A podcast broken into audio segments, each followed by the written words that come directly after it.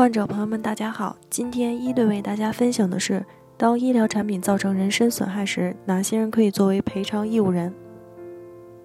某甲到某院治疗眼疾，某院的实施手术过程中使用了某公司生产的眼用全氟丙烷气体，致使其左眼失明。患者在诊疗活动中受到损害，一方有过错的，由一方承担赔偿责任。因药品、消毒药剂、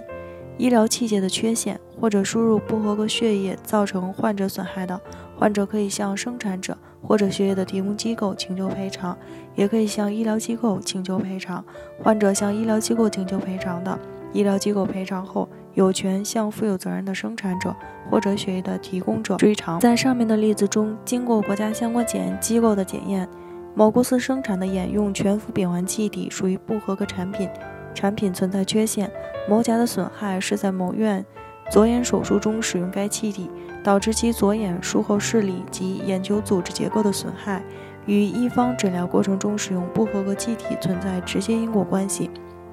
某公司作为上述气体的生产厂家，生产不合格的医疗器械，导致某甲损害发生，存在过错，故对某甲的损害承担全部赔偿责任。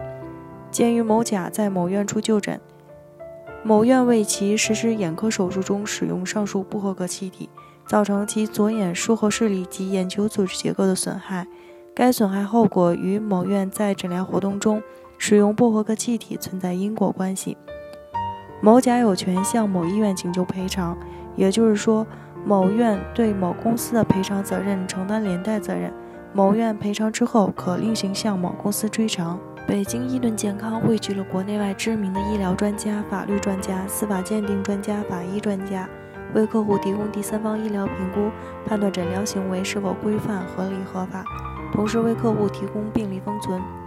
专家辅助出庭人服务，帮助客户维护自己的合法权益。如有需要，请咨询我们的热线：四零零零六七二五七二。